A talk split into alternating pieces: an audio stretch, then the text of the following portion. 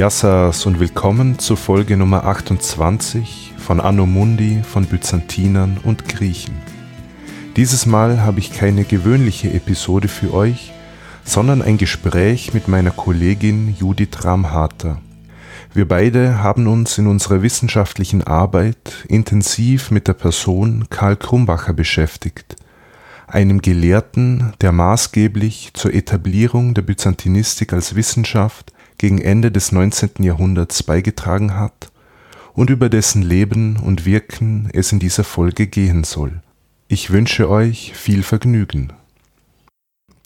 Die heutige Folge läuft etwas anders ab als sonst, denn ich befinde mich nicht in meiner Wohnung im, in meinem stillen Kämmerlein, sondern im frisch renovierten Institut für Byzantinistik und Neogrezistik der Universität Wien – und ich werde diese Folge auch nicht allein bestreiten, denn ich habe mir fachkundige Verstärkung geholt, nämlich meine Kollegin Judith Ramharter, die sich im Zuge ihrer Dissertation ebenfalls mit Karl Krumbacher beschäftigt, aber natürlich mit einem anderen Schwerpunkt als ich.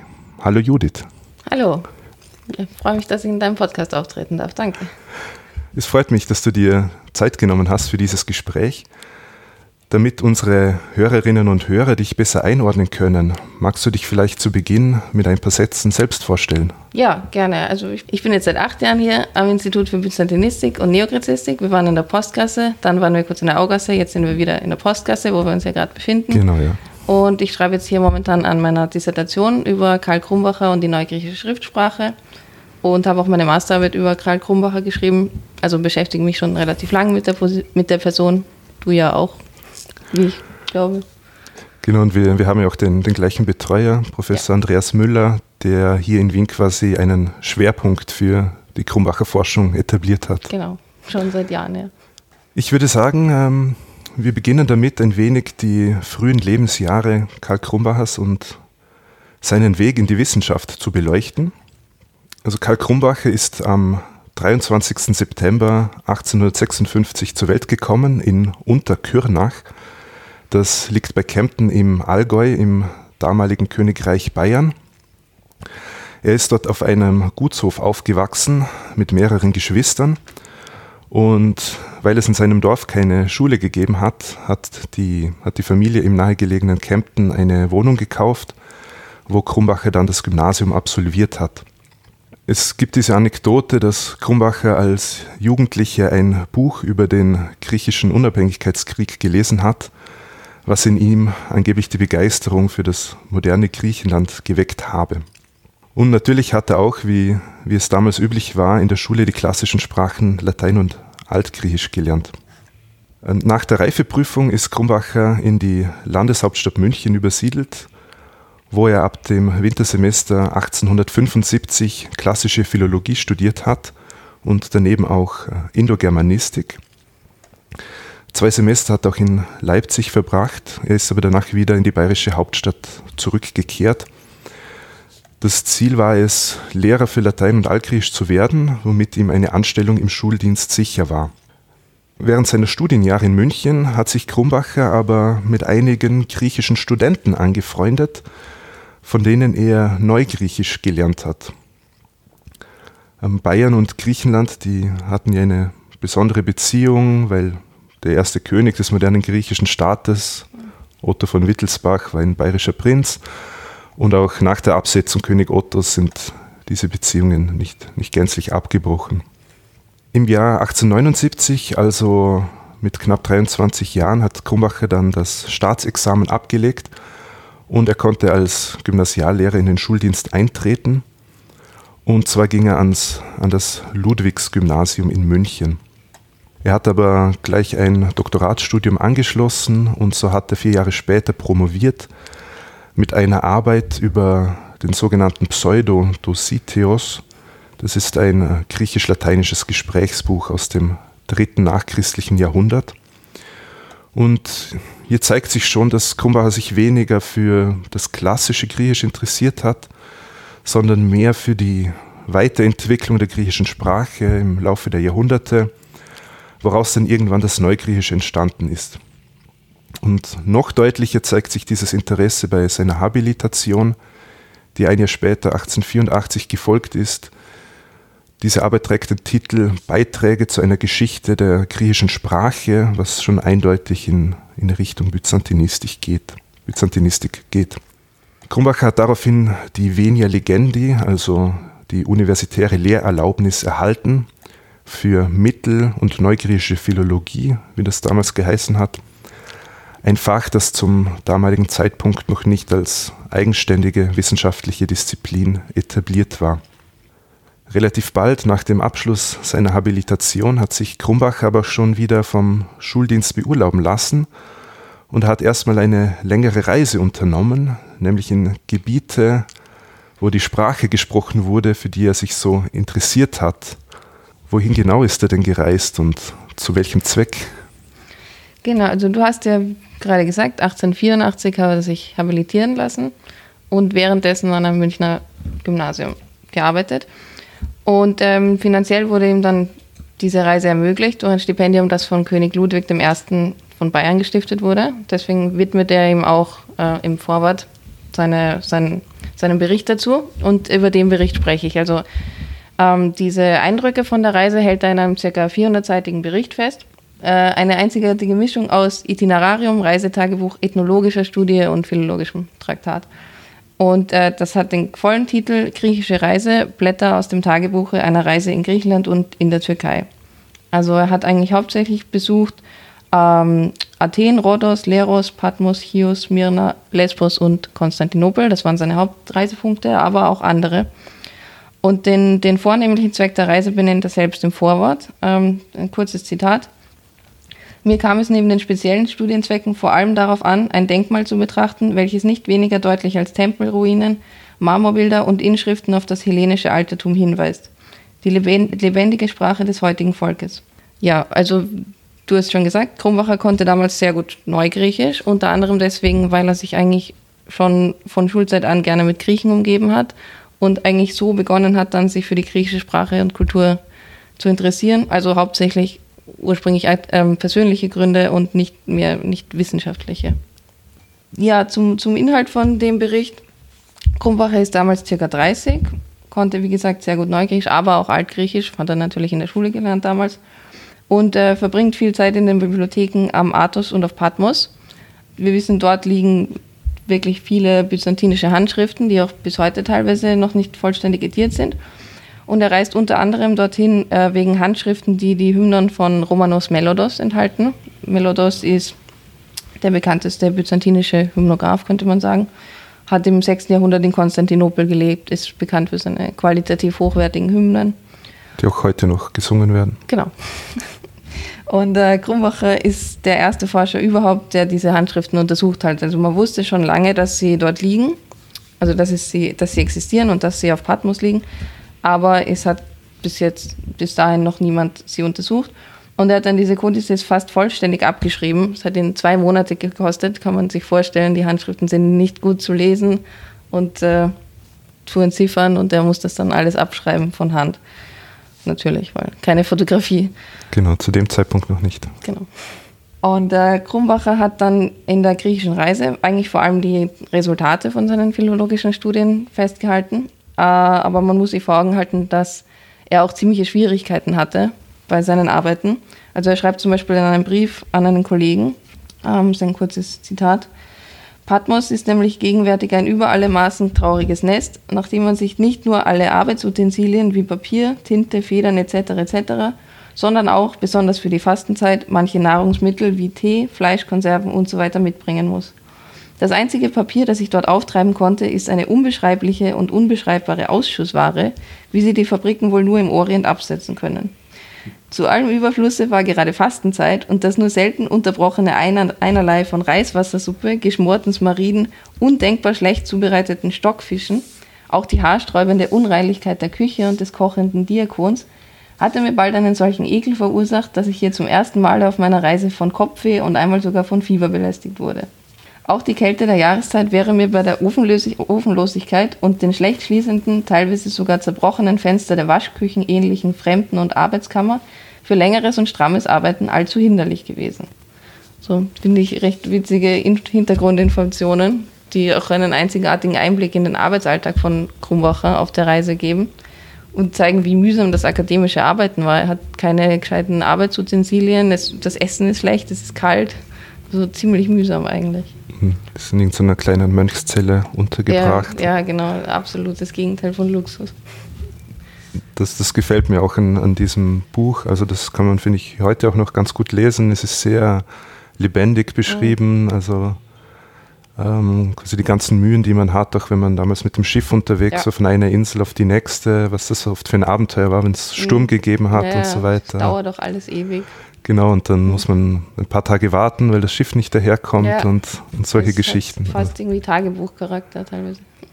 Und ja, das, das, da zeigt sich einfach sehr gut, quasi auch für was sich auch Krumbach interessiert hat. Das waren eben weniger diese ähm, antiken ähm, Ruinen und so weiter, mhm. was, was, was, heute noch, ähm, mit, was man heute noch gern mit Griechenland verbindet, sondern er hat sich vielmehr mit, mit einer einfachen Bevölkerung abgegeben und mit denen mhm. gesprochen und gern ihre Dialekte studiert oder hat sich gern Lieder und Märchen angehört, was die so erzählt haben und quasi das, ja, das einfache Leben war das, was mhm. ihn so fasziniert hat. Ja. ja, also jeder, der sich ähm, für diese griechische Reise Krumbachers interessiert, ähm, dem sei nochmal empfohlen. Dieses Buch kann man heute noch äh, gut lesen, die griechische Reise. Ähm, Krumbacher war hier, war acht Monate unterwegs, war eben beurlaubt von seinem Lehrerdienst. Ähm, das Ganze war im Jahr 1884, 85. Und danach ähm, ist Krumbacher natürlich nach München zurückgekehrt, wieder in den Schuldienst zurückgekehrt. Aber er hat sich weiterhin ähm, natürlich wissenschaftlich ähm, beschäftigt. Er hat als Privatdozent äh, Vorträge an der Universität gehalten. Und dann ist er beauftragt worden, für das Handbuch der klassischen Altertumswissenschaften einen Band zu verfassen. Zur antiken griechischen Literaturgeschichte hat es ja schon einen Band gegeben, verfasst von Krumbachers Lehrer, Schrägstrich Mentor Wilhelm von Christ.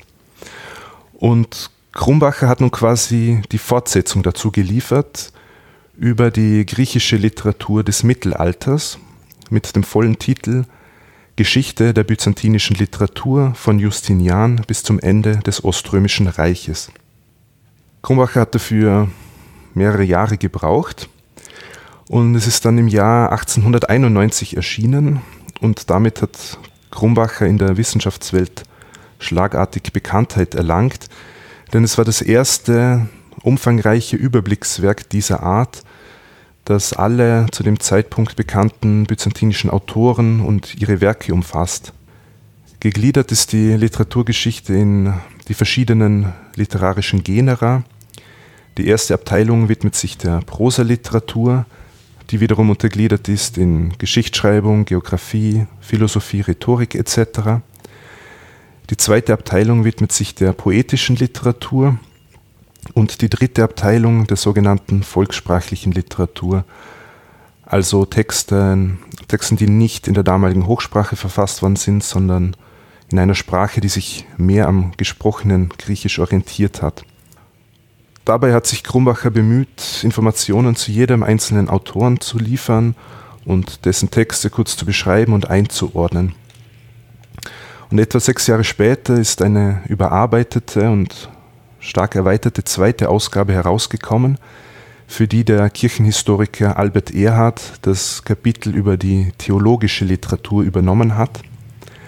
Die theologische Literatur hat Krumbacher nämlich äh, in der ursprünglichen Ausgabe ausgespart, weil er sich damit laut eigener Einschätzung zu wenig ausgekannt hat. Und diese byzantinische Literaturgeschichte von Karl Krumbacher, also die zweite Ausgabe hat circa 1200 Seiten mit dem Anhang, ist schließlich für mehrere Jahrzehnte das Nachschlagewerk für die mittelalterliche griechische Literatur geblieben. Teilweise immer noch. Also, immer noch, ja. ja also ich habe schon mit Anhandschriften gearbeitet, wo ich tatsächlich nirgends fündig wurde, außer bei Krumbacher. Das ist faszinierend. Also man sagt immer, es ist ein Überblickswerk, aber eigentlich ist es Pionierarbeit, die und teilweise wurde darauf noch nicht mal aufgebaut. Also Genau, das ist eben das Erstaunliche, wie er quasi in relativ kurzer Zeit dieses Werk überhaupt Ja, äh, verfassen konnte, ohne wirkliches Vorbild und dann auch noch mit diesem Detailgrad und Mhm. auch noch in einer sehr angenehmen Sprache. Also man liest das auch gern, die Beschreibungen. Und die meisten Quellen waren ja noch nicht mal aufgearbeitet. Es gab keine Editionen, das musste er alles selber machen teilweise. Also es, war, es war ja nichts da. Also, Genau, und, und das hat neben dem Job als Lehrer hat er das Ganze ähm, erledigt. Aber das Erscheinen dieses Werkes war nun auch für Krumbachers Karriere förderlich, denn man hat ihn noch im selben Jahr 1891 zum außerordentlichen Professor ernannt.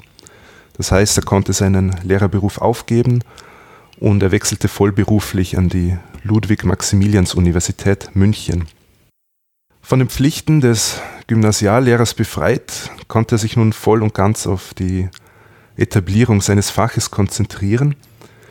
Doch zunächst hat es an der Universität noch kein eigenes Institut gegeben und somit auch keine eigenen Räumlichkeiten und Krumbacher musste seine Seminare in seiner Privatwohnung abhalten. Ja, also ein erster Schritt zur universitären Etablierung war mit der Ernennung zum außerordentlichen Professor also geschafft. Aber es hat noch etwas Wichtiges gefehlt, um dem Fach Byzantinistik auch international Geltung zu verschaffen, nämlich eine eigene wissenschaftliche Zeitschrift. Wie ist Krumbacher hier vorgegangen? Ja, also es haben viele vor ihm versucht oder hatten es vor. Er war der Erste, der es tatsächlich geschafft hat. Und zwar hat er ein Jahr später, also 1892, eine Zeitschrift gegründet, die dann zum wichtigsten Organ der deutschsprachigen Byzantinistik wird, wurde. Die sogenannte Byzantinische Zeitschrift.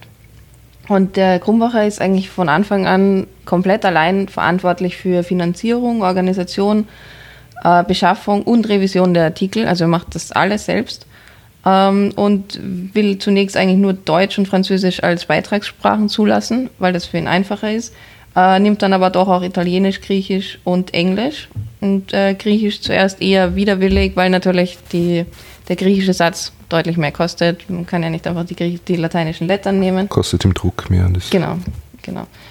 Aber es haben dann offensichtlich so viele, er hatte dann so viele Kollegen aus Griechenland, die, die da beitragen wollten, dass er das doch zugelassen hat. Also eigentlich, obwohl das in Deutschland angesiedelt war, hat es von Anfang an internationalen Charakter, hat es auch immer noch, also diese Be Beitragssprachen gibt es ja immer noch in der BZ. Und äh, die, seine Intention war eigentlich, dass, dass diese Zeitschrift das gesamte griechische Geistesleben vom Ende der Antike bis zur Neuzeit umfassen soll. Und äh, zugelassene Themen sind unter anderem, aber nicht nur, Geschichte, Geografie, Sprache, Religion, Recht, Kunstgeschichte, Hilfswissenschaften und so weiter und so weiter. Haben wir kurz schon angesprochen, es gab ja damals noch zahlreiche Desiderate auf dem Gebiet der Byzantinistik. Also zum Beispiel viele Manuskripte waren überhaupt entweder noch nicht aufgefunden oder sie waren zwar gefunden, aber sie waren unediert und es hat sich niemand damit beschäftigt. Oder sie lagen einfach unbeachtet in irgendwelchen Klöstern und sind dort verschimmelt. Ähm, das heißt, Editionsphilologie und Paläographie, also die Lehre von alten Handschriften, waren eigentlich wirklich zentrale Themen. Und diese byzantinische Zeitschrift gibt es heute noch. Also wir sind gerade in dem Raum, wo man, wo sie steht. Ähm, das sind bis jetzt wirklich sehr viele Bände, einige hundert Bände. Zum Glück mittlerweile auch online. Zum, ja, auch online alle, ja. Aber sie werden alle noch äh, auch physisch akquiriert von uns. Genau, ja. Ja, es gibt sie heute noch. Sie wird jetzt seit 2004 von Albrecht Berger herausgegeben und erscheint jährlich in vier Bänden. Und jedes Heft besteht heute wie damals äh, aus drei Abteilungen. Der erste, die erste Abteilung ist Artikel, äh, die, der zweite Teil ist Rezensionen und der dritte Teil, und dafür ist die BZ heute auch noch bekannt, ist die Bibliografie. Das heißt, alles, was auf dem Gebiet der Byzantinistik erscheint, auf der ganzen Welt, wird gesammelt und hier aufgeführt. Also man kann, man sieht hier alles. Es ist einfach eine, eine Sammlung von, von bibliografischen Informationen. Und Krumbacher kümmert sich, wie gesagt, völlig allein um den Aufbau der Zeitschrift, aber schreibt natürlich Fachkollegen an und bittet sie, dass sie ihm Artikel schicken für seine Zeitschrift. Und hat es wirklich geschafft, dann noch zahlreiche Koryphäen der Byzantinistik für seinen ersten Band zu gewinnen. Also wenn man den ersten Band aufschlägt, dann kennt man eigentlich jeden zweiten Namen davon, auch heute noch als Byzantinistin oder Byzantinist. Und äh, dazu komme ich dann eigentlich schon zu seinem gelehrten Netzwerk und seiner sogenannten Krumbacherianer. Ich habe ja vorhin schon kurz aus einem Brief zitiert. von Krumbacher, aber das ist bei weitem nicht der einzige. Ähm, Krumbacher hatte Kontakte mit wirklich sehr vielen Gelehrten aus den verschiedensten Wissenschaftsbereichen, also zum Beispiel Altphilologie, Byzantinistik natürlich, Orientalistik, Slavistik, ein Weinhändler ist auch dabei. Und äh, durchaus auch bekannte Leute. Also der, er hat zum Beispiel Briefkontakt gehabt mit Paul Heise, einem deutschen Schriftsteller, der hat ihn zum Mittagessen eingeladen. Oder mit der ganzen Mommsen-Familie. Also Theodor Mommsen war ja sein Lehrer. Aber er hat auch mit dem, mit dem Bruder und der Nichte Briefe ausgetauscht.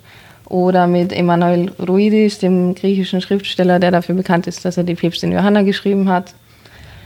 Ähm, an den Teubner Verlag der, oder vom Teubner Verlag gibt es ähm, fast 400 Briefe. Das macht Sinn, weil das war der Verlag, bei dem die BZ, also die byzantinische Zeitschrift, herausgegeben wurde. Da war viel Kontakt und natürlich mit allen bedeutenden deutschen und griechischen Byzantinisten. Also insgesamt, wenn man das zählt, das sind hunderte Briefpartner. Das Verzeichnis alleine ist 70 Seiten lang. Es hat sich noch niemand die Mühe gemacht, die wirklich zu zählen, aber es sind wahnsinnig viele. Es sind auch ein paar Frauen dabei, natürlich deutlich in der Unterzahl, aber die bekannteste ist zum Beispiel Wilhelmine von Hillern. Die ist dafür bekannt, dass sie die Geiervalley geschrieben hat. Oft verfilmt der Roman. Ja, und ein Großteil dieser Briefe ist im Nachlass von Krumbacher erhalten, und zwar in der sogenannten Krumbacheriana. Das ist eine Sammlung von Dokumenten und Briefmaterial, liegt in der Bayerischen Staatsbibliothek in München und äh, wurde 1929 von Ludwig Krumbacher, also dem Bruder von Karl Krumbacher, erworben. Das sind, wie gesagt, tausende Briefe, vielleicht sogar zehntausende. Ich glaube, die aktuell, also und die Zahl, die immer herumschwirrt, ist irgendwo bei 6800 Briefen und ja, gut über 1000 ähm, Korrespondenzpartner. Okay, ja, das, das kommt hin, ja. vor allem, man muss ja bedenken, Krumbacher wurde jetzt nicht so alt. Also der muss wirklich täglich Briefe geschrieben und abgeschickt haben. Also. Hatte, ja. Und also der, der ganze Briefnachlass beginnt so ungefähr 1890 mhm und wird dann intensiver 1892, als er ähm, die BZ gründet und endet dann im Todesjahr 1909. Das heißt, wir haben hier eigentlich nicht einmal 20 Jahre ja, und, und, so viele Briefe mhm. in 20 Jahren, das ist schon ja, erstaunlich. Das, wie sich das überhaupt ausgeht. War ja nicht das Einzige, was er gemacht hat, Briefe geschrieben. ja, es gibt aber halt leider fast nur die, die Antwortschreiben an Krumbacher, in der, zumindest in München. Also die Autographen von Krumbacher sind wirklich sehr, sehr selten und man muss sie eigentlich auf der ganzen Welt suchen. Genau, also logischerweise sind in Krumbachers Nachlassbriefe, die an Krumbacher gesch genau. geschrieben mhm. wurden und wenn man die Antwortbriefe von Krumbacher mhm. lesen will, dann muss man quasi ja, sich ja. auf die Suche machen, ob die noch irgendwo zu finden sind. Schade, aber andererseits ist es ziemlich mühsam, Krumbachers Schrift zu lesen. Also. Man gewöhnt sich dran. Also ich habe schon mehrere, also Briefe von Krumbacher gefunden und das ist dann immer ein Erfolgserlebnis. Ja, wenn man durch ist. Ja. ja, genau, also äh, Krumbach hat eben diese BZ, also die Byzantinische Zeitschrift, gegründet. Ähm, und das war eben die erste Zeitschrift für, für dieses Fach. Denn davor mussten wissenschaftliche Artikel zu diesem Thema in ähm, Zeitschriften von anderen Fächern ähm, erscheinen. Und dazu hat er dann eben dieses gelehrten Netzwerk, wie man, glaube ich, sagen kann, aufgebaut. Und wofür Krumbacher diese Zeitschrift auch genutzt hat, das war, er hat ja auch selbst Rezensionen, Kurzrezensionen geschrieben und da hat er sehr darauf geschaut, quasi auch Kritik zu üben, um wissenschaftliche Standards einzufordern. Denn er hat es ja immer beklagt, dass vieles auf dem Gebiet Byzantinistik, äh, griechische Philologie äh, veröffentlicht wurde, was eben nicht methodisch ähm, so ganz einwandfrei war und Krumbacher äh, wollte eben auch diese ähm, Zeitschrift dazu nutzen, um, um dieses Fach auch wirklich auf den neuesten wissenschaftlichen Stand zu bringen. Ja, und wie, wie vorhin schon erwähnt, gab es für die Byzantinisten an der Münchner Universität äh, keine, kein eigenes Institut, keine eigenen Räumlichkeiten und auch keine eigene Bibliothek. Das heißt, Krumbacher musste seinen Studenten immer Bücher aus seiner Privatsammlung ausborgen. Da aber immer mehr Studierende nach München gekommen sind, um Krumbachers Lehrveranstaltungen zu besuchen, hat er sich darum bemüht, eine Lösung für das Raumproblem zu finden. Im Jahr 1895 waren die Verhandlungen schon so weit, dass die Universität und die bayerische Staatsregierung die Zustimmung gegeben haben zur Gründung eines eigenen Instituts. Im Folgejahr ist es dann aber zu den Budgetverhandlungen im Landtag gekommen und dort hat sich Widerstand formiert gegen dieses Vorhaben, insbesondere von konservativer Seite. Die Volksvertreter haben schließlich die finanzielle Förderung solcher Spezialstudien wie die Byzantinistik abge abgelehnt. Kommt einem bekannt vor. genau. Es ist heute auch noch schwierig für solche Spezialstudien. Ähm, Karl Krumbacher, der inzwischen zum ordentlichen Professor ernannt worden ist, war zwar enttäuscht über diese Ablehnung, aber er hat sich nicht unterkriegen lassen und er hat nach anderen Wegen gesucht, um die notwendigen finanziellen Mittel aufzutreiben. So hat er sich an private Spender gewandt, auch im Ausland, wo einige gewillt waren, Krumbacher und seine Studien zu unterstützen. Und zu den finanziellen Förderern hat zum Beispiel die griechische Gemeinde in Triest gezählt und später auch die griechische Staatsregierung. Im Jahr 1898 war schließlich die Finanzierung gesichert und es ist die Genehmigung erfolgt zur Errichtung des Instituts. Am 21. Januar 1899 konnte dieses endlich feierlich eröffnet werden damals unter dem Namen Seminar für Mittel- und Neugriechische Philologie. Und es war das erste Institut dieser Art weltweit. Krumbacher hat zu diesem Zeitpunkt schon international den Ruf gehabt, der Experte für mittelgriechische Philologie zu sein, so dass auch viele Studenten aus dem Ausland kamen, um in München zu studieren, besonders aus Osteuropa, aus der Balkanregion und natürlich auch aus Griechenland. Und einige von ihnen sind danach in ihre Heimat zurückgekehrt, wo sie dann die Byzantinistik wiederum an ihren eigenen Universitäten etabliert haben. Jetzt haben wir darüber gesprochen, wie Krumbacher die byzantinische Zeitschrift ins Leben gerufen hat und wie er das Fach an der München Universität etablieren konnte. Er war aber nebenher natürlich auch noch selbst wissenschaftlich tätig. Welche Schwerpunkte lassen sich in der Forschungsarbeit Krumbachers so ausmachen? Äh, ja, Krumbacher hat sich mit ganz vielen unterschiedlichen Sachen beschäftigt. Äh, was ich zum Beispiel aus heutiger Sicht auch spannend finde, ist, äh, dass er sich mit Kassir beschäftigt hat. Also äh, eine der ganz wenigen byzantinischen Dichterinnen, die es gab.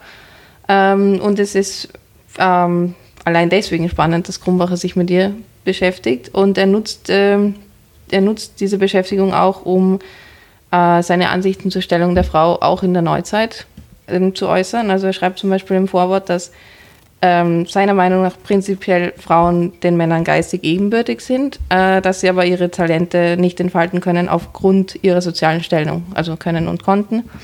Und zeigt zum Beispiel auch das Problem auf, auf das, also das wir heute noch kennen, äh, dass ja nur ganz vereinzelt als aristokratische Frauen am Bildungs Bildungsdiskurs überhaupt teilnehmen konnten. Also man, man ist eine Handvoll. Man, Hypatia, die, also die Philosophin und Astronomin, die Kaiserin Theodora, also die Frau von Justinian und zum Beispiel Anna Komnena. Und das war es dann eigentlich auch schon. Genau, also, also hauptsächlich sind es Kaiserinnen oder genau. Prinzessinnen oder aus dem sehr Kaiserhof. privilegierte Frauen, ja. Genau.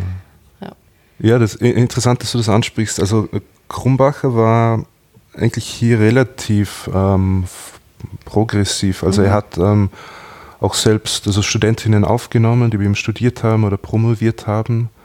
War natürlich in der Unterzahl. Ähm, mhm.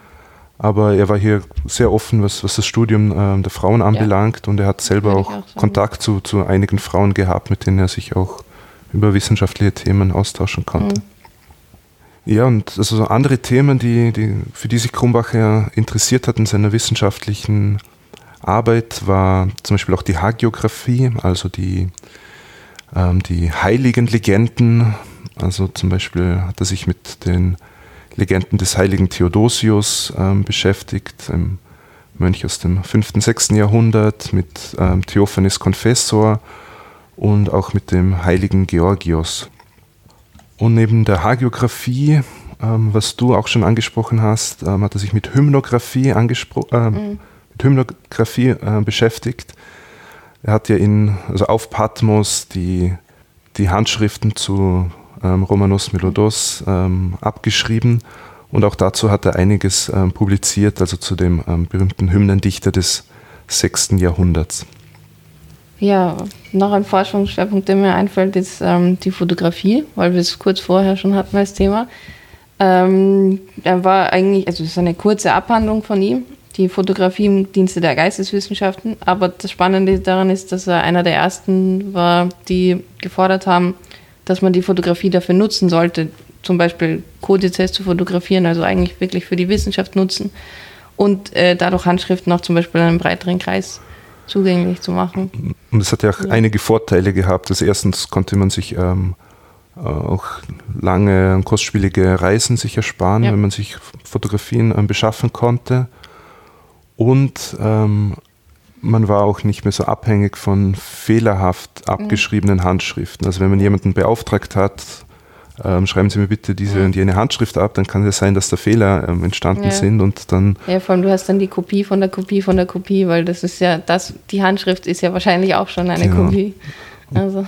Und darum hat sich ja, also Krumm war sehr früh dafür eingesetzt, dass man hier die Fotografie ähm, mehr, mehr verwendet und ich glaube auch auf seinen Antrag hin wurde ein fotografischer Apparat ähm, mhm. beschafft für die Bayerische Akademie der Wissenschaften und er hat eben auch diese, diese Schrift verfasst im Jahr 1906 über, den, über die Fotografie und ihren Nutzen für die Geisteswissenschaften. Ja, als, als weiterer, äh, ein weiterer Schwerpunkt, der mir noch einfallen würde, ähm, das sind die mittelgriechischen Sprichwörter. Ja, genau. Also da hat er so ähm, Sammlungen herausgegeben, also von Sprichwörtern, die in mittelalterlichen ähm, Handschriften ähm, festgehalten wurden. Die hat er dann noch übersetzt und geschaut, dass er irgendwie Parallelen zu Sprichwörtern aus anderen Sprachen findet. Und das ist, ähm, finde ich auch ganz, ganz witzig, das auch mal durchzulesen. Mm. Ja, die, die Beispiele sind echt witzig. Ich habe da eins, habe ich mir rausgeschrieben. Also das ist natürlich seine Übersetzung. Ich lese jetzt nicht auf Griechisch vor. Ähm, den ganzen Ochsen aß er und am Schweife ermattete er. Also quasi auf den letzten Metern aufgegeben, könnte man sagen. Also er nimmt einfach ein griechisches Sprichwort, sammelt da Quellen, übersetzt es dann und gibt dann seine eigene Interpretation, was das heißen könnte. Manchmal steht auch einfach, ich habe keine Ahnung, was das heißt. das stimmt, ja. Ein Sprichwort habe ich auch als Motto ausgesucht für meine Dissertation. Ergon tu teliosandos gemitu apokinisandos. Das Werk ist dessen, der es vollendet und nicht dessen, der es beginnt. Das hat mir so gut gefallen. Ja. Ja, genau. Also wir haben Hagiografie, Hymnographie, dann die Sprichwörter und ja, dann auch noch die, die volkssprachliche Literatur. Also wie schon erwähnt, hat sich Kronbacher weniger für die Texte interessiert, die in einer Hochsprache verfasst worden sind, also was sich eher so am, zum Beispiel am attischen Griechisch orientiert hat, ähm, sondern eher für, für Texte, die mehr dem oder sich mehr an dem orientiert haben, was ähm, die Bevölkerung gesprochen hat. Da hat er zum Beispiel ähm, das Fischbuch herausgegeben. Auch eine interessante Geschichte, geht es um eine Gerichtsverhandlung, wo der König Wahl der Vorsitzende ist und ich glaube, eine Makrele wird angeklagt. Oder so. und herausgegeben hat er auch den Weiberspiegel. Mhm. Das, ist ja ein bisschen, ja, da geht es um die Schlechtigkeit der Frau. Ähm, ja, auch sehr, sehr eigenartiger Text, mhm. aber auch sehr witzig. Ja, also er sagt ja auch in der, ähm, in der Geschichte der byzantinischen Literatur über diese volkssprachliche Literatur, dass seiner Meinung nach eigentlich die volkssprachliche Literatur qualitativ deutlich hochwertiger ist als diese artisierende, hochstilisierte Literatur zum Beispiel in der Komnenenzeit. Also im äh, 12. Jahrhundert mit der literarischen Renaissance in Byzanz, so nennt man die. Äh, normalerweise redet man davon, dass das der literarische Höhepunkt ist. Also im 12. Jahrhundert mit, mit Anna Komnena und wie gesagt der ganzen Komnenen-Dynastie und Krumbacher ist eigentlich der Erste, der gemeint hat, dass das ist eine tote Sprache. Das, so, warum schreibt man so? Also das, so hat niemand gesprochen. Genau, das also vielleicht äh, kurz für die Zuhörerinnen und Zuhörer, die ähm, sich mit der griechischen Sprache nicht so gut auskennen. Also in, ähm, im Laufe des Mittelalters und eigentlich bis in die Neuzeit oder in die neueste Zeit hinein ähm, hat es im Griechischen immer so eine, eine Hochsprache gegeben und in byzantinischer Zeit war diese Hochsprache, die hat sich quasi orientiert an Vorbildern aus der altgriechischen Sprache. Also zum Beispiel eben das Attizistische, das war quasi der, der attische Dialekt, der quasi im klassischen Athen verwendet worden ist. Oder als andere äh, Sprachregister wurde auch das Koine-Griechisch verwendet. Das ähm, ist quasi das ähm, Griechisch der hellenistischen Zeit, in der ähm, die, zum Beispiel das Neue Testament verfasst worden ist. Und das war natürlich, wenn man in der Komnenenzeit ist, da sind wir dann, im, äh, dann schon im, im 12. Jahrhundert, da ja, hat natürlich niemand mehr so gesprochen und, und Krumbacher hat das natürlich erkannt, dass da Texte interessanter sind, die, die halt näher mhm. an der, der, Volkssprache sind, weil die dann auch lebendiger sind und so weiter. Ich meine, das wäre wie, wenn man heute, wenn ich jetzt einen Text schreibe und versuche, irgendwie Goethe zu imitieren, klingt auch ja. nicht sehr, sehr natürlich, oder? Okay, jetzt haben wir uns ein bisschen angeschaut, was, äh, für was sich Krumbacher so interessiert hat in seiner eigenen äh, Forschung. Aber jetzt darf man sich Krumbacher nicht als einen zurückgezogenen Professor vorstellen, der immerzu in seiner Stube einsam seiner Forschung nachgegangen ist. Das hat er zwar auch gemacht, aber immer wenn es ihm die Zeit erlaubt hat, dann ist er gern verreist. Einerseits hat er sich regelmäßig auf Forschungsreisen begeben, also in Städte, in denen es äh, Bibliotheken gegeben hat mit mittelalterlichen griechischen Handschriften, die er dann ähm, im Original eingesehen hat. Also er ist in seinem Leben des Öfteren nach Wien gereist oder nach Paris, London, Rom. Ähm, ist aber auch nach St. Petersburg oder Moskau gekommen. Und natürlich hat Krumbacher diese Aufenthalte auch genutzt, um die dortigen gelehrten Kollegen persönlich zu treffen und sich mit ihnen auszutauschen. Aber Krumbach ist nicht nur verreist für seine eigene Forschung, sondern für ihn war auch die internationale Vernetzung sehr wichtig. Und um dies zu fördern, hat er sich an wissenschaftlichen Konferenzen äh, beteiligt, zum Beispiel an dem alle drei Jahre stattfindenden Orientalistenkongress, der jedes Mal in einer anderen europäischen Stadt über die Bühne gegangen ist aber auch in diversen philologischen und historischen Kongressen. Dabei hat Krumbacher oft die Rolle eines Mitorganisators inne gehabt und ihm ist es zugute gekommen, dass er mehrere Sprachen fließend sprechen konnte, nämlich Englisch, Französisch, Italienisch, Neugriechisch und auch Russisch bis zu einem gewissen Grad.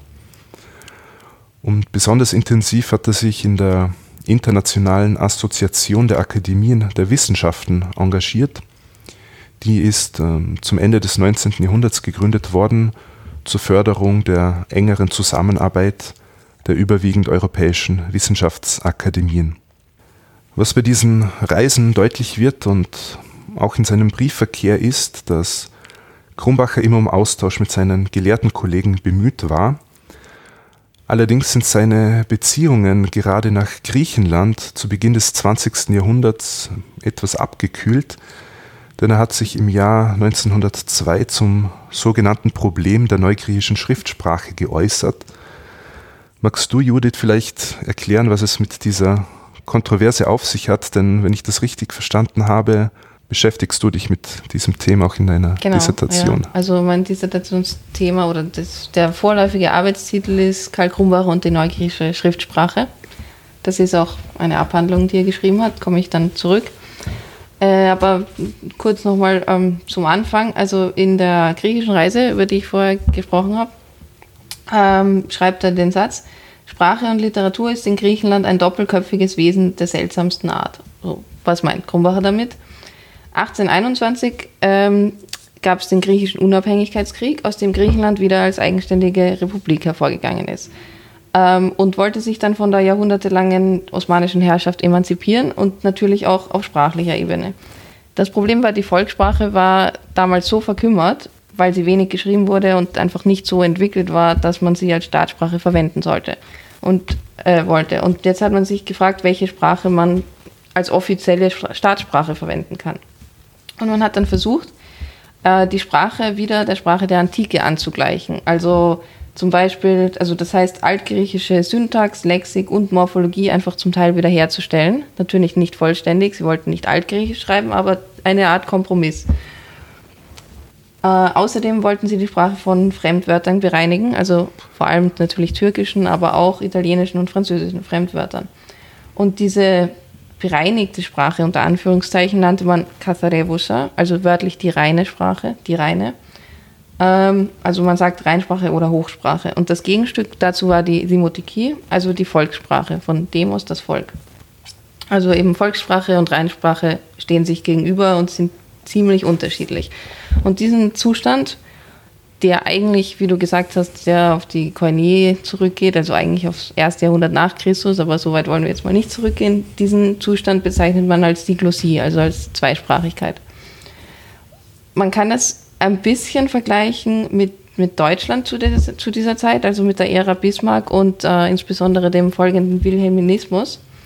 Äh, da wird ja ein massiver Französenhass, äh, Franzosenhass deutlich. Also man spricht überall von der sogenannten Verwelschung der Sprache, also dass die Sprache französisiert wird. Und in Griechenland ist es ein bisschen ein ähnliches Phänomen, nur dass die linguistischen Maßnahmen dagegen deutlich rigoroser und umfassender sind. Also im Griechischen betrifft diese Fremdwörtertilgung eben vor allem französische, türkische und italienische Lehnwörter, aber der, dieser Purismus beschränkt sich nicht auf die lexikalische Ebene, sondern erstreckt sich eben auch auf die Morphologie und die Syntax. Das heißt, eigentlich alle Sprachen, alle Ebenen der Sprache sind betroffen. Das es heißt, wird auch die Grammatik genau, angepasst. Ja. Also die, die Sprache ist einfach strukturell anders. Es ist wirklich eine Art, Art Diglosie, eine Zweisprachigkeit. Vielleicht ähm, ist, ist dieser Vergleich zulässig, wenn man sagen würde, dass man quasi in, in, Italien nicht Italienisch als Amtssprache verwenden würde, sondern eine Mischung aus ja, Italienisch und Latein. Und, ja, genau, so circa, ja. So, es ist tatsächlich circa so, ja. Ähm, wie kann man sich jetzt diese, diese griechische Hochsprache vorstellen? Es gibt nicht die eine Katharebus, also nicht die eine Hochsprache, aber grob gesagt ist es, ja, wie du sagst, eine Mischung aus Altgriechisch und Neugriechisch hat aber manchmal sehr eigenartige Zwischenformen. Also ein ganz klassisches Beispiel ist das Wort für Fisch, ist neugriechisch Psari und auf altgriechisch Ichthys. Kennt man vielleicht oder auch nicht, aber man wollte jetzt statt Psari ein anderes Wort verwenden, aber hat nicht das Altgriechische hergenommen, sondern hat einfach aus Psari Opsarion gemacht. Das heißt einfach eine, die, eine Ohnendung, also eine ganz klassische altgriechische Endung angehängt, das Wort gab es nicht. Sie haben das einfach erfunden, weil sie gemeint haben, das klingt irgendwie altgriechisch. Oder Wein zum Beispiel auf Neugriechisch heißt ja Krasi, aber auf vielen Weinflaschen in Griechenland findet man heute noch Oinos, also das altgriechische Wort für, für Wein. Also ziemlich willkürliche Ersetzungen. Es gab da keine Regeln oder so. Die Leute haben das einfach gemacht, meistens halt die, die Elite, die sprachliche und akademische Elite. Ja, und das Volk musste das dann irgendwie akzeptieren. Und diese Sprache war für die meisten Menschen jetzt halbwegs verständlich, zumindest passiv, also sie konnten es lesen, aber aktiv musste das natürlich sehr mühsam erlernt werden. Also das hat zu einer extremen Elitarisierung der Sprache geführt, weil es waren ja alle Bereiche des öffentlichen Lebens davon betroffen. Also Behördensprache, alle schriftlichen Dokumente, alle Tageszeitungen waren in Hochsprache verfasst. In der Schule wurde nur noch in Hochsprache unterrichtet. Ja. Ähm, so, was hat jetzt Krumbacher damit zu tun? Weil er ist ja eigentlich ein Deutscher. Das könnte ihm ziemlich egal sein, wie man in Griechenland schreibt und redet. Äh, Krumbacher hat 1902 eine Rede gehalten, in der er ein nachdrückliches Plädoyer für die Volkssprache gehalten hat. 1903 ist das dann unter dem Titel Das Problem der neugriechischen Schriftsprache veröffentlicht worden. Und er vertritt darin ähm, die folgenden Positionen. Zum einen, die Hochsprache ist eine Mumiensprache. Das, ist, das heißt, sie ist nicht lebendig, sie ist tot und man sollte sie am besten einfach ruhen lassen. Äh, außerdem ist er der Meinung, dass die Volkssprache qualitativ der Reinsprache einfach deutlich überlegen ist. Äh, er führt als Beispiel an diese, die Volkslieder oder auch, dass eigentlich alle griechischen Dichter immer in der Volkssprache schreiben und kaum je in der Hochsprache. Die Reinsprache ist auch nicht korrekter als die Volkssprache, ähm, weil dieses, das Altgriechische ist ja zwar durch Grammatiken kodifiziert, also ich kann einfach eine Grammatik hernehmen und schauen, wie ist dieses Wort korrekt. Aber die Volkssprache hat halt das Vorrecht des Faktischen, weil alles, was von der Mehrheit angenommen wird, muss eine korrekte Variante sein. Und äh, das, ein, ein nächster Punkt, der wirklich schwer wiegt für Krumbacher, ist, dass die Rheinsprache einfach nicht als Muttersprache gesprochen werden kann. Deswegen werden die, die sie verwenden, immer Fehler machen und die Sprache eigentlich noch mehr verunstalten, was ja das Gegenteil ist von dem, was sie wollen. Und man kann sich natürlich fragen, warum sich da ein Deutscher in diese innergriechische Angelegenheit einmischt. Ist ja, könnte man durchaus als paternalistisch bezeichnen. Äh, da gehen die Meinungen stark auseinander, aber aus Krumbacher Sicht ist es einfach seine Pflicht als Griechenland-Freund, als Philhellene, ähm, in dieser Angelegenheit Partei zu ergreifen für die Volkssprache. Und es gab darauf aber nicht nur positive Reaktionen, also vor allem von griechischer Seite kam da heftiger Widerstand, ähm, bis zu Vorwürfen, dass er von russischem Geld bestochen worden ist.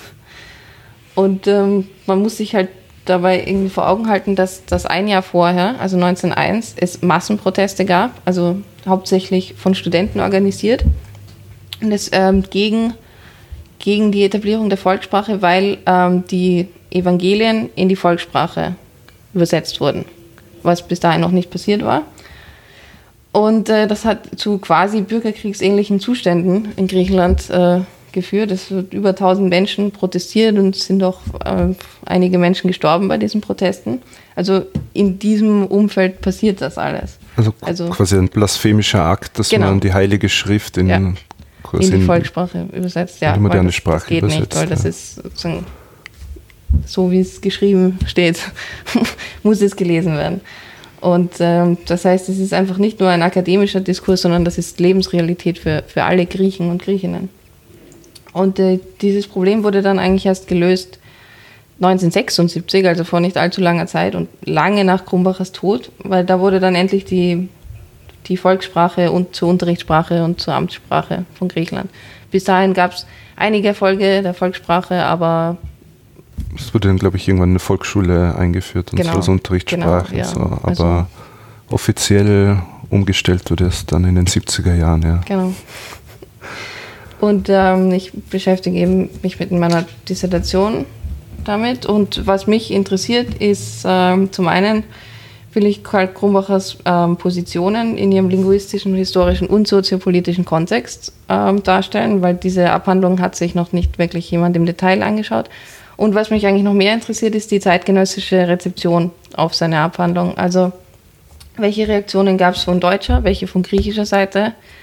Äh, welche Personenschichten und Vereinigungen sind tendenziell welchem Lager zuzuordnen, weil da gibt es Tendenzen, dass zum Beispiel Royalisten eher ähm, die Hochsprache durchsetzen wollten, während Liberalisten die Volkssprache ähm, bevorzugt haben. Und äh, wie reagiert auch Krumbacher auf die Urteile seiner Kollegen, weil das hat ihn natürlich nicht kalt gelassen. Und das, ja, das Material, das, mit dem ich arbeite, ist, ist noch kaum ausgewertet. Also ich stütze mich zum Beispiel auf unidierte Briefe aus eben der Krumbacherianer und auch zur, zur Abhandlung selbst von Krumbacher gibt es noch kaum Sekundärliteratur und die Zeitschriftenartikel aus der Zeit sind auch noch ziemlich ununtersucht. Es gibt da viele äh, Beiträge in Zeitungen, oder? Gibt auch, so. ja. Also vor, er hat ja auch in der Allgemeinen Zeit, Zeitung publiziert, Krumbacher. Also er hat sich wirklich bemüht, auch, auch ein breiteres Publikum zu, zu erreichen und nicht nur die paar Byzantinisten, Byzantinistinnen. Das glaube ich auch in griechischen Zeitungen. Genau, auch, ja bisschen hin und her gegangen hat. Ja, ziemliche Anfeindungen teilweise. Okay, also das ist so dein, dein Thema, mit dem beschäftigst du dich in deiner, deinem Dissertationsprojekt. Ja. Drei Jahre habe ich noch.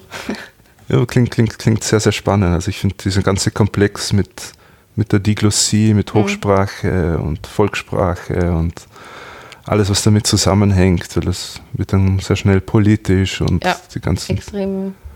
verschiedenen politischen Lager äh, müssen da Stellung beziehen und ja, und, und, diese, diese Feindseligkeit, die hier von, von Teilen der, der griechischen Konservativen ihm irgendwie entgegengeschlagen hat, das, das hat Krumbacher eigentlich sehr tief getroffen, denn schließlich war er ja, hat er ja sein ganzes Leben diesem Land, äh, seiner Sprache und seiner Kultur gewidmet. Und einmal in einem Brief hat er auch mal geschrieben, dass er quasi wegen dieser Hetzjagd wäre er seines Lebens nicht mehr sicher, mhm. wenn er jetzt in, nach, nach Hellas reisen würde. Und wie du schon erwähnt hast, wurde ihm ja auch mal vorgeworfen, dass er eigentlich ein russischer Spion sei.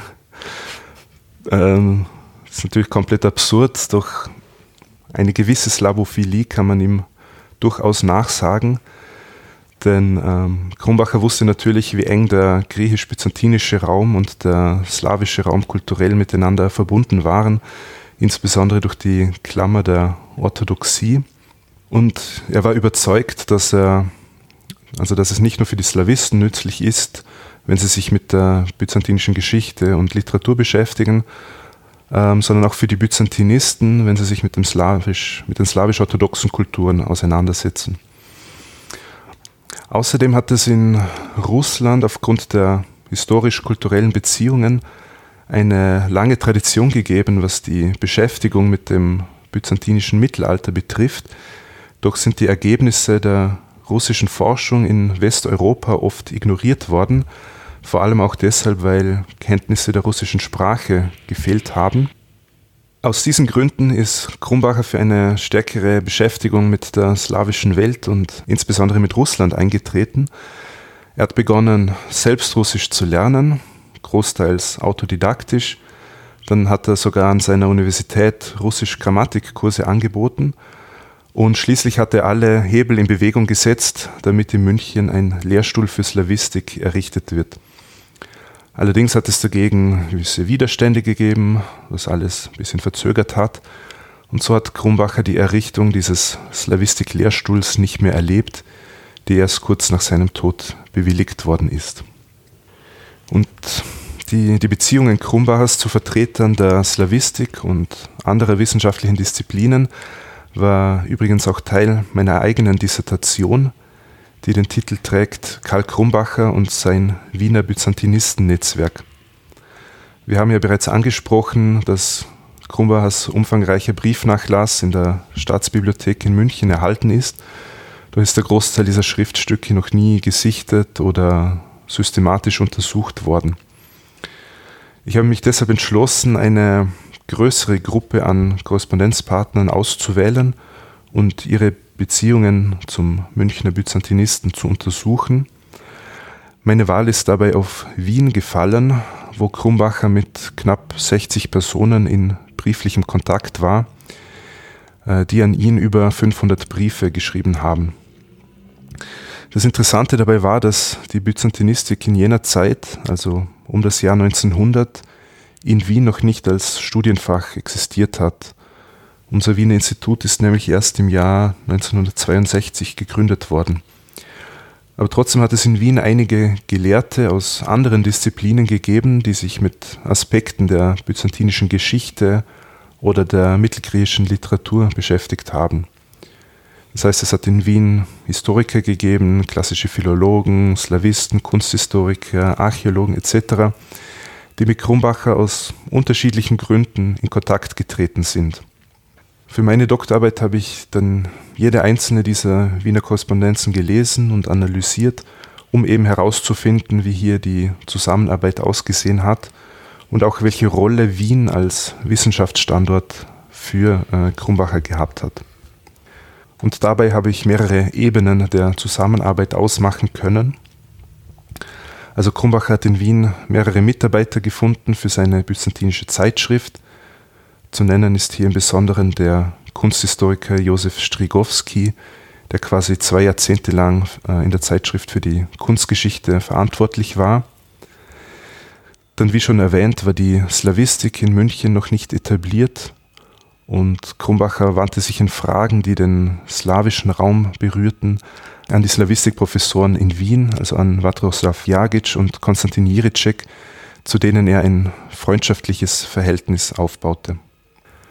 Wie schon erwähnt, war Krumbacher die internationale Zusammenarbeit der Wissenschaftsakademien ein Anliegen.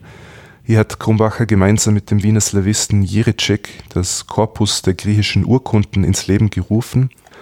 Das war ursprünglich ein auf Internationalität angelegtes Unternehmen, doch aus Mangel an Interesse sind hier schlussendlich nur noch die Akademien in München und Wien übrig geblieben, die also dieses Projekt weitergeführt haben.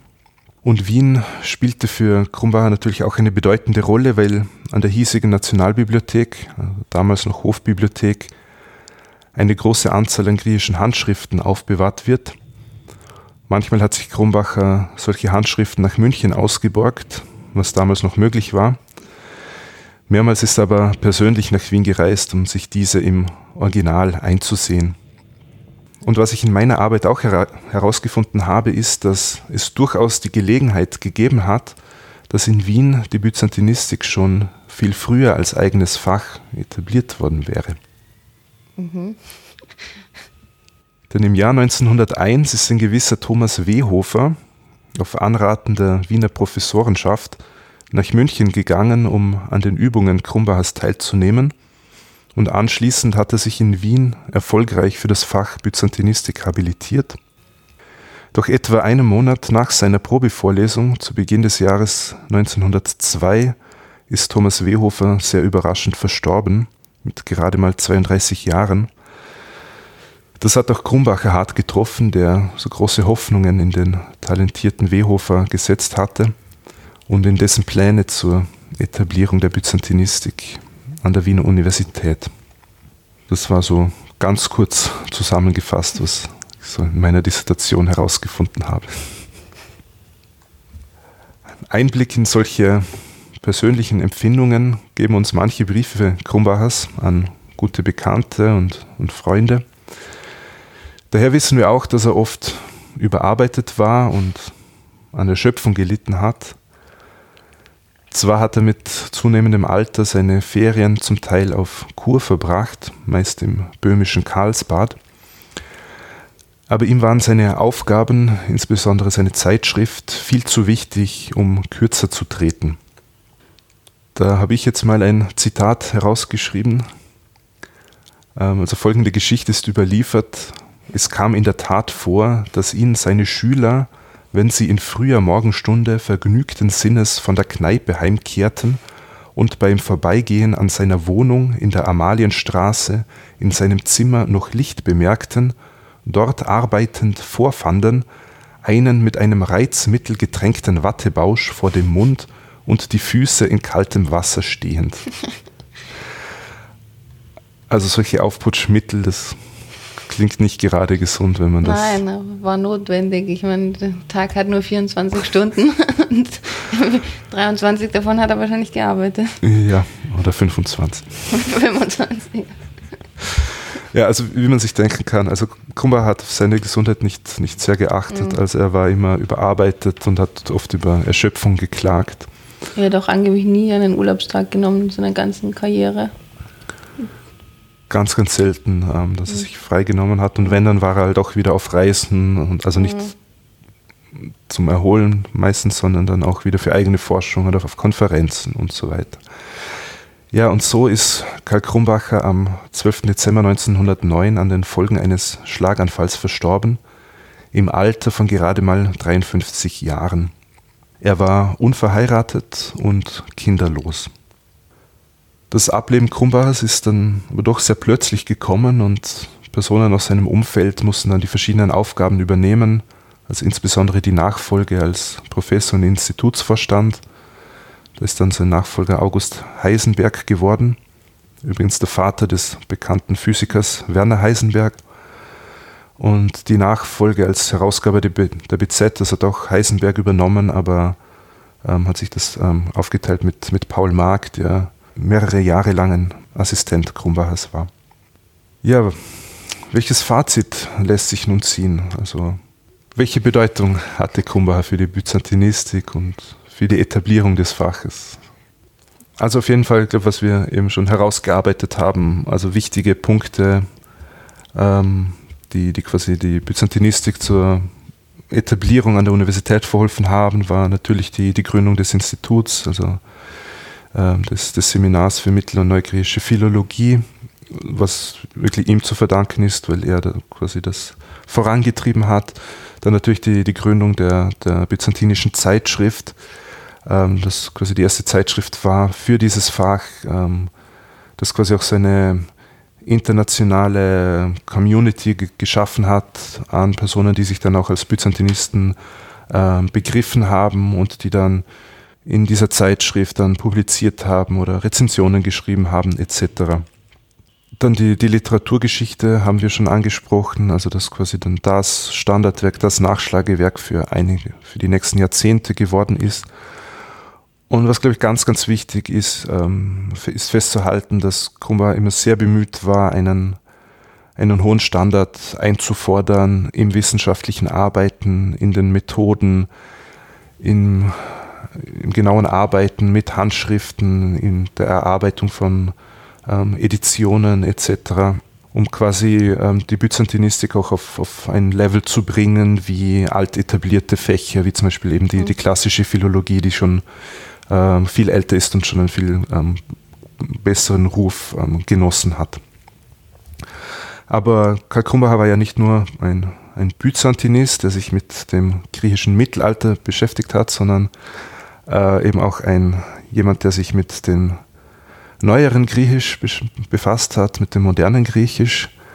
Äh, ja. Was würdest du hier noch erwähnen wollen? Ich bin durch meine Dissertation äh, ein bisschen zur Meinung gekommen, dass äh, Krumbacher als Neogräzist eigentlich ziemlich unterschätzt wird und in seiner Bedeutung unterbewertet, weil er wird meistens, also das Erste, was man hört über Krumbacher ist, Begründer der Byzantinistik als eigenständige mhm. akademische Disziplin. Aber er ist für die Neogräzistik eigentlich, glaube ich, mindestens genauso wichtig und hat sich ja auch ziemlichen Anfeindungen ausgesetzt, nur um seine Meinungen zur neugriechischen Sprache eben kundzutun. Also ein, ein Schüler Krumbachers, der Paul Mark, redet in, in seinem Nekrolog auf Krumbacher davon, dass diese griechische Sprachenfrage eigentlich die Lebensfrage einer Nation ist, weil beschäftigt sie über Jahrhunderte. Und dass Krumbacher eigentlich zur Lösung dieser Lebensfrage beigetragen hat mit seinem Beitrag, mit, seinem, mit seiner Abhandlung. Und ähm, das fängt bei Krumbacher ja schon relativ früh an. Also in seiner Habilitation, wie du gesagt hast, beschäftigt er sich im Grunde mit den Kontinuitäten und den Brüchen zwischen dem Altgriechischen und dem Neugriechischen. Und ähm, ich finde auch, sein Werdegang ist eigentlich sehr gut nachvollziehbar, auch aus unserer Sicht. Ähm, er hat als Jugendlicher einfach griechische Freunde, hat sich in Griechenland von Anfang an heimisch gefühlt und ist dann eigentlich über seine Begeisterung für die Sprache und Kultur zu seiner akademischen Berufung gekommen. Also ich kenne viele, die, bei denen das heute noch so ist, die über einfach die Liebe zu Neugriechenland zu dem Studium kommen. Also ja, sehr War typischer Werdegang. So? Ein bisschen, ja. Ich denke, wir haben ganz gut das Leben und das Wirken Karl Krumbachers nachgezeichnet und dabei herausgearbeitet, welche Bedeutung diese Person hatte für die Etablierung des Faches Byzantinistik, aber genauso für die Neogräzistik. Liebe Judith, ich danke dir ganz herzlich, dass du dir Zeit genommen hast für dieses Gespräch. Ja, vielen Dank für die Einladung. Und, Hat äh, Spaß gemacht. Mir auch. Und ähm, auch vielen Dank, dass du uns Einblicke gegeben hast in deine eigene Forschung, wofür ich dir weiterhin viel Erfolg wünsche. Danke, danke schön. Ja. So, das war das Gespräch mit Judith Ramharter über die Person Karl Krumbacher. Feedback könnt ihr wie immer per Mail schicken an info@anomundi.eu, das ich dann auch gerne weiterleite. Bedanken möchte ich mich diesmal bei Wolfram und bei Max für ihre Kaffeespende auf kofi.com. In diesem Sinne sage ich Yassas und bis zum nächsten Mal bei Anno Mundi.